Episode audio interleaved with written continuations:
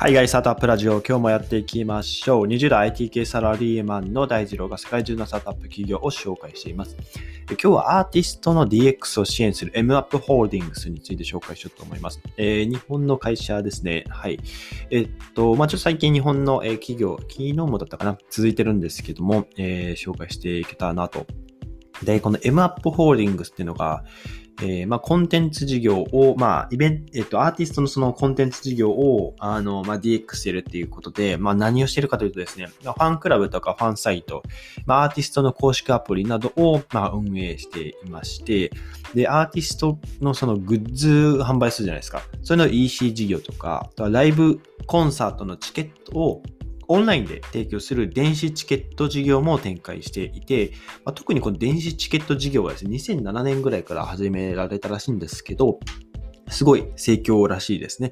で、全体ではですね、えー、まあ、EC とか、まあ、電子チケットとか、まあ、あの、コンテンツ事業とかいろいろあるんですけど、全体で言うと、コンテンツ事業が売上の8割前後を占めてるらしいですね。はい。まあ、ちょっと電子チケット事業が伸びてるとは言いつつも、まあ、最近ではコンテンツが、コンテンツの方がこうぐいぐいと、え来てるみたいですね。で、ファンサイト事業の収入源が、えー、ファンクラブ会員、まあ、個人の方から、えー、月額課金が入ってきまして、まあ、月400円とか600円ぐらいの月額のそのファンクラブの、えーまあ、コンテンツが、えーまあ、閲覧できて、まあ、そこでですね、コンテンツを、あの、MUP ホールディングスがこう配信してくれるとか、あとはコンサートのチケットが、まあ、先行予約できるみたいですね。で、まあ、この先行予約っていうのが結構、その、まあ、ビジネスモデル的に、え、良いというと、良いというか、こう、収益源になりやすいというところで、あの、僕、実際あの、アーティストのコンサートとか、実は行ったことなくてですね、あの、弟とかは、えっと、なんか、ウーバーワールドとか、そういうあのアーティスト、えー、バンドというか、あの、ライブよく行くらしいんですけど、やっぱこう、ね、ライブのコンサートチケットってなかなか取れないらしいじゃないですか。で、あの、僕、まあシ、システム屋とか IT 系の企業を務めてるので、あの、まあ、そういったものを見るとですね、どうしてもですね、非常にアクセス殺到するんだろうなと。あの、まあ、開始、えー、その、先行コンサートの、えチケット先行予約開始のその、え1秒経った後にもう、もう何万というアクセスがその、えウェブサイトにアクセスして、えサーバーが落ちたりとか、あの、アクセスできませんとかなったりして、非常に負荷が高いんだろうなとか考えながら、あの、そういうチケットのコンサートの先行予約、えー、まあ、見てるというか大変だろうなって作る、システムを作る側、えー、大変だろうなと思って見てるんですけども、あの、そうですね。やっぱりその先行予約っていうのはなかなか取りにくいじゃないですか。その、な何回もアクセスして、あの繋がらないってこう中の中までリロードするじゃないですか。あれめちゃめちゃ、あの システム側からするとやめてほしいんですけど、あの、まあ、それでもチケットが取れないと。えー、で、まあ、普通のその、なんて言うんでしょう、予約開始もそうですし、先行予約開始もそうなんだと思うんですけど、まあ今は結構抽選になってますよね。あの、アクセスしてもその瞬間にチケットが買えるわけじゃなくて、まあ、一旦応募受け付けて、その後に運営側で、えー、抽選して、また後日連絡しますよと。まあこの方が本当に健全的ですよね。うん。で、まあその、収益源の話に戻ると、やっぱその先行予約っていうところ、通常予約と早く予約してチケットが入手できますよっていう、まあ、そこにやっぱりそのプラスアルファで、えー、まあ、みんなお金を投資するわけですよね。まあ、ここが非常にうまいなというところですよね。あの、まあ、飛行機なんかもそうですけど、まあ、飛行機ってやっぱり、あの、席があるじゃないですか。例えばですけど、適当に言いますけど、100席あったとして、まあ、やっぱりその100席全部を、あの、埋めて飛ばした方が、えー、利益まあ、コス、その効率いいじゃないですか。空席があるとやっぱその空席分だけ、えー、まあ、儲けが減りますよね。だから、早めに予約してくれた人は、えー、まあ、飛行機の場合は安く、えー、予約できますよ。後になって予約した人は、まあ、ちょっとこう、席取るのに大変なんで、じえ、お金かかりますよ、みたいな、まあ、そういったこう、早く予約できる。で、遅く予約するとか、まあ、そういったこう、早い遅いっての、あのーまあ、料金体系の違いっていうのは非常によく使われる、まあ、戦法というか、あの手法だなと思いながら、えー、この MAP ホールディングス、まあ、記事を見てたんですけど、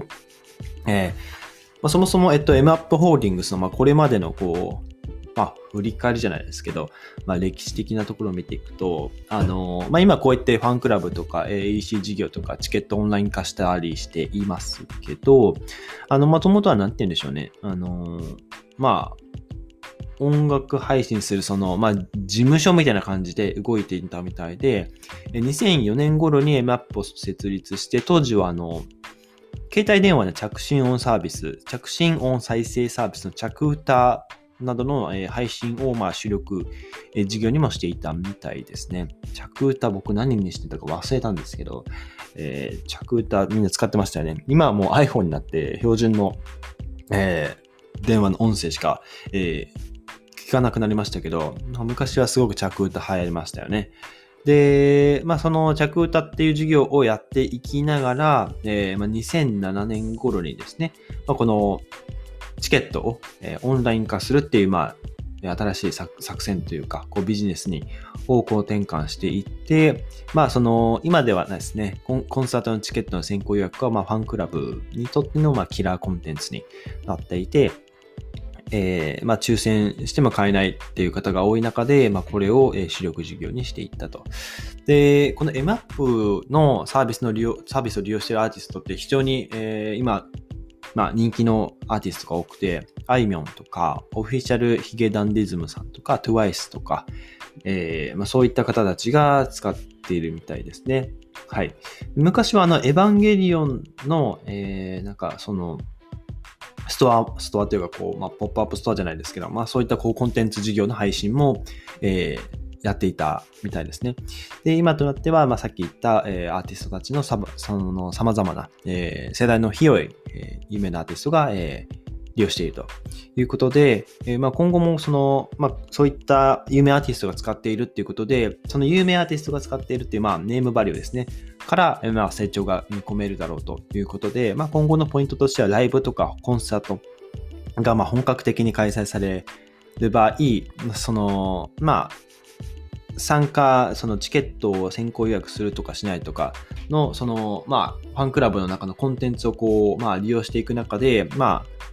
脱落したというか、まあ、離脱した方たちですね。そうそういわゆるライトユーザーの方たちの、えー、再加入をどうやって促すかっていうところと、えーまあ、新規アーティストの獲得ですね。あの新規アーティストの獲得っていうのは、まあ、使ってくれるあいみょんさんとか、まあ、そういったアーティストたちをどうやって M アップに、まあ、寄せていくかというか、まあ、使ってもらうかっていうところですね。はい。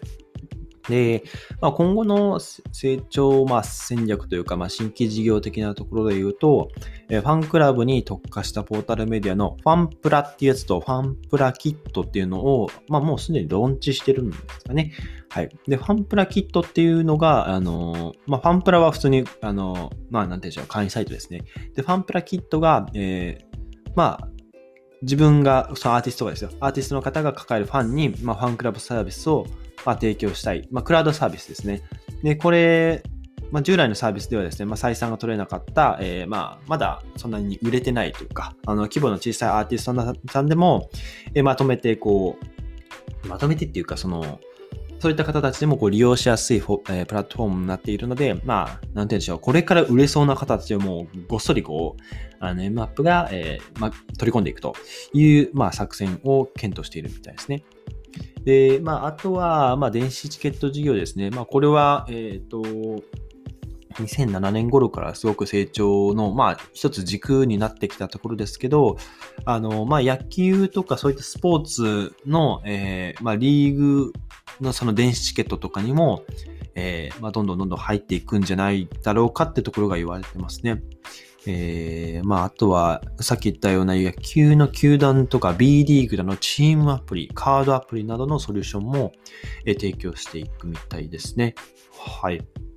ということで、えー、まあ、あとは、あの、まあ、これは時代背景的なところですけど、えー、チケットの不正転売、えー、禁止法の、まあ、施行があったりとか、えー、コロナ対策、コロナの感染対策で、えー、DX 化を推進していったりとか、まあ、外部環境は非常に良くてですね、M, M アップの追い風になっているということで、チケットの電子化、まあ、これは、あの、まあ、利用しない手はないというところで、まあ、ますます普及していくだろうというのが、まあ、予想されているということですね。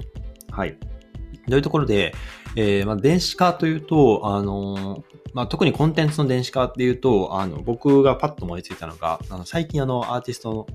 アーティスト、まあ、アイドルな Perfume さんいるじゃないですか。Perfume さんたちが自分たちのあの動画というかダンスする動画だったかな。あれをあの NFT 化、ノンファンジブルトークンですね。代替不可能なデジタルアート作品として、え、販売したっていうのが、あのまあ、話題になりましたね。はい。えっと、まあ、ちょっと調べたんですけど、 Perfume のサイトですかね。 Netflix で配信中の、えー、 Perfume Imaginary Museum Time Warp で使用された、えー、データを元に制作される Perfume 初の NFT アート作品 Imaginary Museum Time Warp が6月11日から販売されることが決定しましたと。で、まあ、これに入ってるのは、えー、動画じゃなかったですね。すいません。Perfume の、えー、メンバー3人の象徴的なポーズを 3D データ化し、えー、まあ、作品化しているということで、えっと、まあ、この後は、うんと、まあ、技術の話ですね。ブロックチェーンのこういう仕組みを使ってますよっていう話ですね。はい。まあ、これはもうすでにもう販売終了してると思うんですけど、まあ、デジタルアートが、えー、売られているということで、まあ、アーティスト作品の、えー、デジタル化ですね。うん。まあ、こういったところが、この Perfume のその、オリジナルそのポーズの、えー、なんて言うんでしょう。まあ、どうやって販売してるかわかんないですけど、まあ、僕が、あの、まあ、自分で勉強した NFT というと、まあ、種類もありますけど、どういう NFT にするかにもよりますけど、あの、まあ、10個作品があって、まあ、その10個を誰が持っているかっていう場合と、そのオリジナルの1位を誰が持っているかっていう場合とか、あのそういった場合もあったりするので、まあ、そのオリジナル1がまあ今後、えー、時を経ていくと、まあ、価値が上がっていくのか上がっていかないのかとか、今誰が持っているのかとか、まあ、そういったものが、ブロックチェーン上でわかるという世界になってきていますね。はい。ということでですね、今日はあのアーティストの DX を支援する MUP ホールディングスというまあ会社について紹介してみました。そうですね、えー、MUP ホールディングスまあいろんなグループ会社があるみたいで VR 事業とかアパレルもやってるんですかね。はい。あ、なるほど。電子チケットはまた対